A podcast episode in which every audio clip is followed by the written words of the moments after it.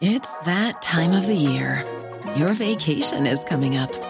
You can already hear the beach waves, feel the warm breeze, relax, and think about work.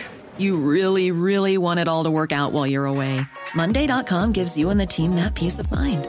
When all work is on one platform and everyone's in sync, things just flow wherever you are.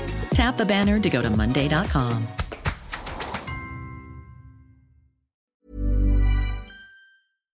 pues vamos a entrar en contacto cuando ya el reloj marca en este momento las 6 de la tarde con 43 minutos con el diputado Alejandro Armenta del Movimiento de Regeneración Nacional. Diputado Armenta, gusto en saludarlo. Bienvenido.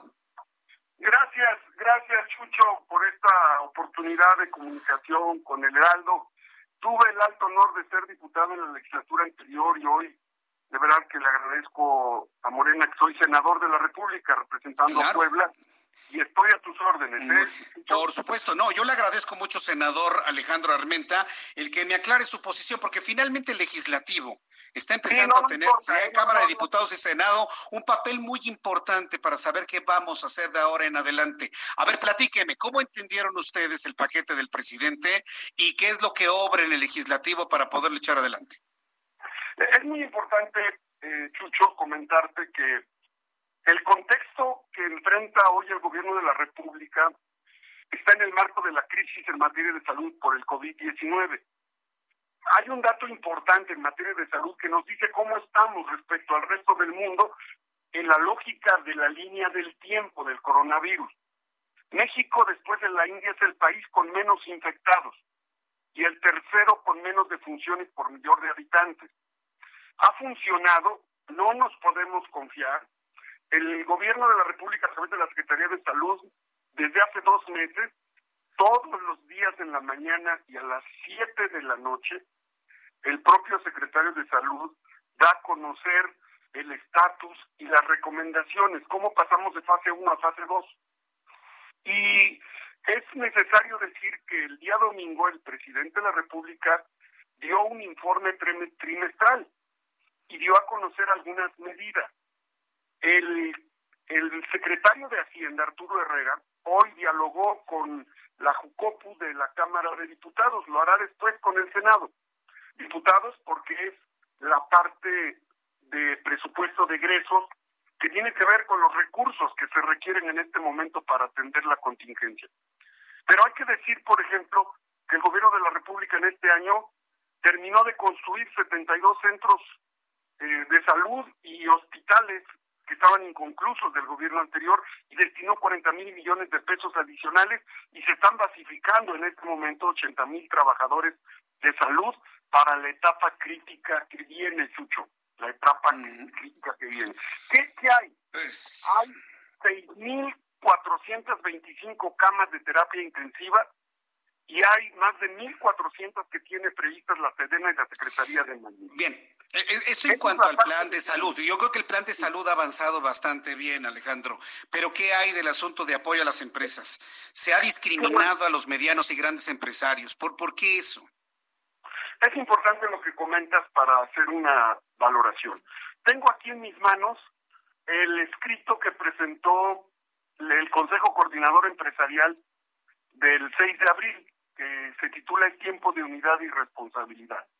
Y el día de hoy vi, leí, estudié el documento que presentan ellos como una lógica para complementar lo que el presidente de la República comentó y que, debo decirte, hoy señaló que tendrá en breve un desayuno con las cámaras empresariales. Hoy dijo textualmente no descarto ninguna decisión que pueda coadyuvar a atender económicamente la pandemia. ¿Qué es lo que ya el presidente eh, anunció desde el domingo? Agilizar la devolución de los saldos a favor del IVA aplicables durante el ejercicio del 2020. Esto es muy importante porque le permite liquidez a las pymes. Segundo, yo hice el planteamiento a los estados de la República para que dispensen un porcentaje de los impuestos sobre hospedaje, hotelería, restaurantes y servicios de esparcimiento porque es el sector más lastimado. y se ha planteado una serie de créditos, créditos a las micro y pequeñas empresas. Debo decir, por ejemplo, el estímulo que mencionó, mencionó, el domingo el presidente, estímulos al ISTE, FOBISTE y. Esto a la clase trabajadora, pero impacta a los empresarios inmobiliarios y a los de la construcción, porque son constructores inmobiliarios. Creo, creo en autocrítica, creo que tenemos que poner un mayor énfasis en las micro, pequeñas, medianas empresas y en el empleo informal. Esa es la parte que nosotros, y así lo he venido diciendo, son más de un millón trescientos cincuenta mil micro, pequeñas y medianas empresas que con la agilización de la devolución del IVA se van a ver beneficiadas. A ellos, a los que ya pagaron sus contribuciones, debería distinguírseles estímulos con los que no han pagado, porque el reporte de su presentación anual no es por este año, es por el año pasado, y el año pasado no hubo coronavirus, es decir, no hay por qué no enterar el impuesto cuando fue del ejercicio del 2019. pero es que, a ver, es que el planteamiento, perdón que lo interrumpa, senador, el planteamiento parte de la base, y se lo digo porque así es, y no me va a decir que no, se parte de la idea de que el empresario es rico y que él tiene forma de sacar las cosas adelante. Y no es cierto. Muchos empresarios van al día de todos los tamaños. Y esa es la parte que a mí en lo personal y a muchos nos ha llamado la atención. Yo entiendo la parte de los micro y los pequeños y la mayoría, pero también los medianos y los grandes y muy grandotes le dan trabajo a muchísimos mexicanos. Y si truenan, van a, van a tener tema de desempleo enorme. Yo sé que el presidente no quiere verse neoliberal y yo entiendo que Morena tiene que ir acompañando al presidente, aunque ustedes no estén de acuerdo. Y se lo digo así directamente, senador. Aunque ustedes no estén de acuerdo, tienen que acompañar las ideas del presidente. Pero debo decirle que otros gobiernos habrían hecho un plan parejo para todos, para todos, sin catalogarlo de, socialista, socialdemócrata, neoliberal o como sea finalmente. En este momento estamos en un punto en el que tenemos que apoyar a todos y no dejar a los grandes en el entendido de que como son ricos, que se frieguen, que ellos vean cómo pagan sus cosas. Goldman Sachs, usted lo sabe, ya dijo de que México es el único país que no está apoyando a las empresas. ¿Cómo le vamos a hacer, senador? Chucho, Chucho, no, no comparto la lógica de que los grandes eh, las grandes empresas transnacionales eh, están a la deriva. Debo decirte que el Fobaproa hoy te cuesta a ti, me cuesta a mí, le cuesta a toda tu audiencia 50 mil millones de pesos al año.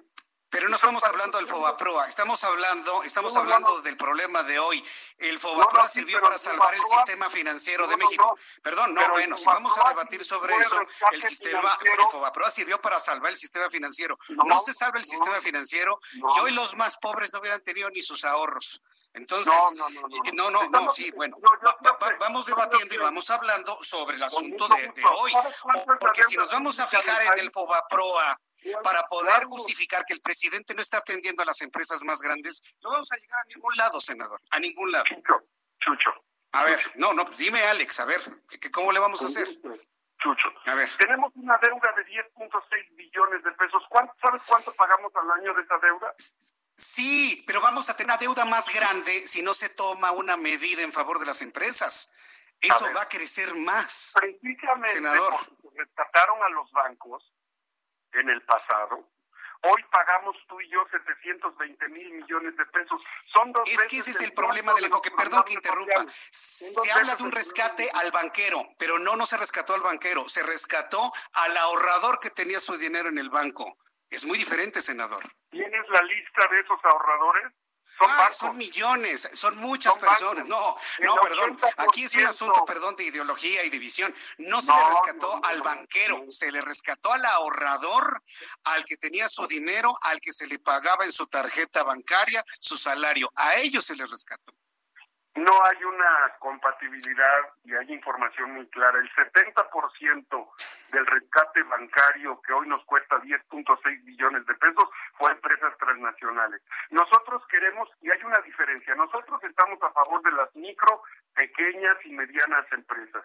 Yo he propuesto que se agilice la devolución del IVA y que las entidades federativas logren disminuir un porcentaje de los impuestos en hospedajes, hotelería, restauranteros y servicios de esparcimiento.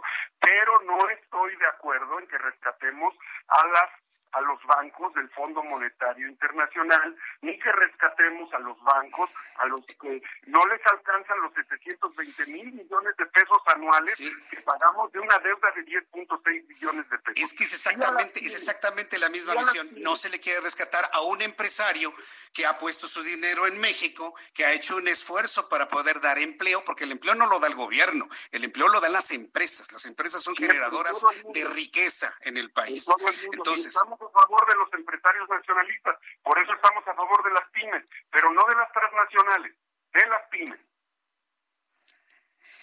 Ahora, de esta manera, ¿en cuánto tiempo se va a poder notar que efectivamente no se pueda, no se van a quebrar algunas de estas empresas que tenemos en nuestro país? Porque ya en este momento hay muchos trabajadores que han visto disminuido su trabajo y algunos inclusive les ha desaparecido.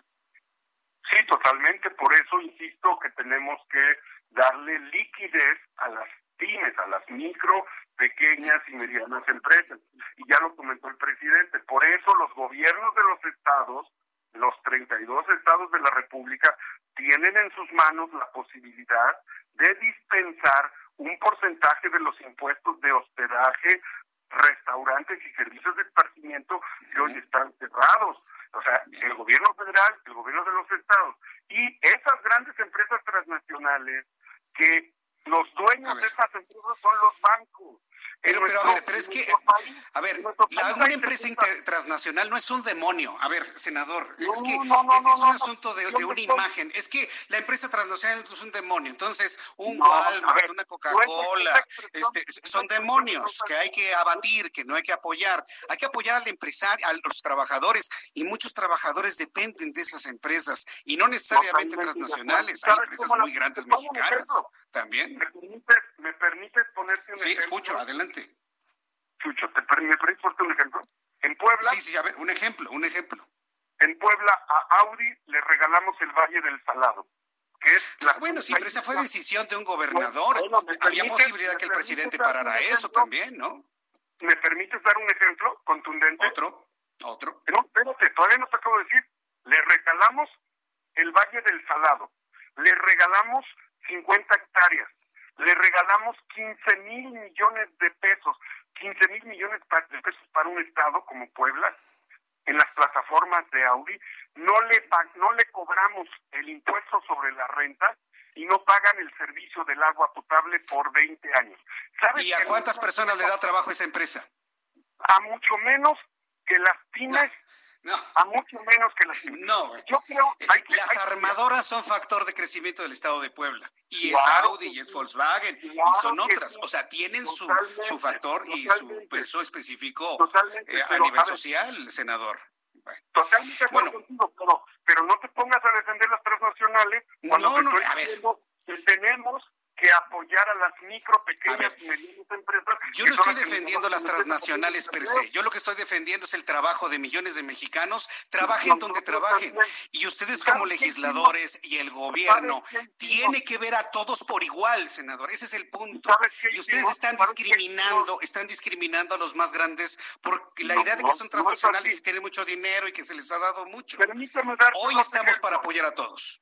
Permíteme darte dos ejemplos. Permíteme darte dos ejemplos. A ver, otro ejemplo, antes de que me vaya al corte, porque tengo que ir a mensajes. dos ejemplos de cómo ayudamos a las empresas transnacionales armadoras de auto. Este año hicimos una reserva a la ley de ingresos para que no fueran afectados por la importación de autos. Segundo, bajamos la tasa de impuesto a las empresas que se dedican al servicio de plataformas digitales de 7% a 0.5% y hasta 1.5%. Eso no es apoyar a las empresas transnacionales. Sí, eso está muy bien, senador, eso está muy bien, pero estamos viviendo en este momento, estamos viviendo en este momento una situación que nadie había visualizado, nadie había visualizado y ni, ni la política ni las empresas habían visualizado una situación como la que estamos viviendo. Y hoy de esas empresas dependen millones de mexicanos en su empleo. Pero bueno, vamos a hacer una cosa, vamos a hacer una cosa, vamos viendo cómo funciona. vamos viendo cómo va funcionando el plan que presentó el presidente de la República.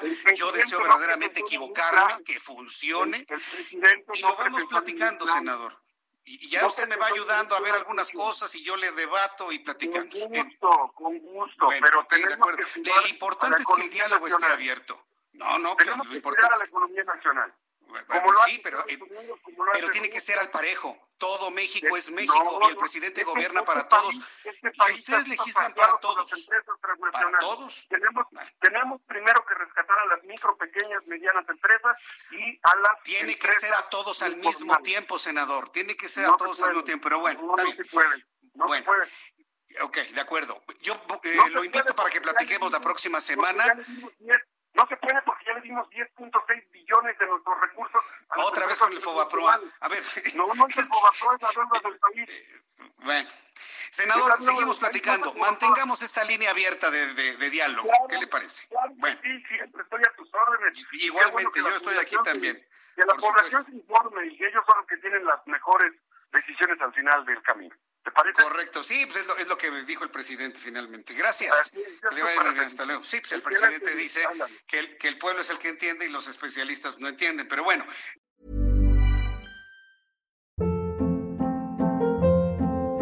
Hold up. What was that? Boring. No flavor. That was as bad as those leftovers you ate all week. Kiki Palmer here, and it's time to say hello to something fresh and guilt-free. Hello Fresh. Jazz up dinner with pecan-crusted chicken or garlic butter shrimp scampi. Now that's music to my mouth. Hello Fresh. Let's get this dinner party started. Discover all the delicious possibilities at hellofresh.com.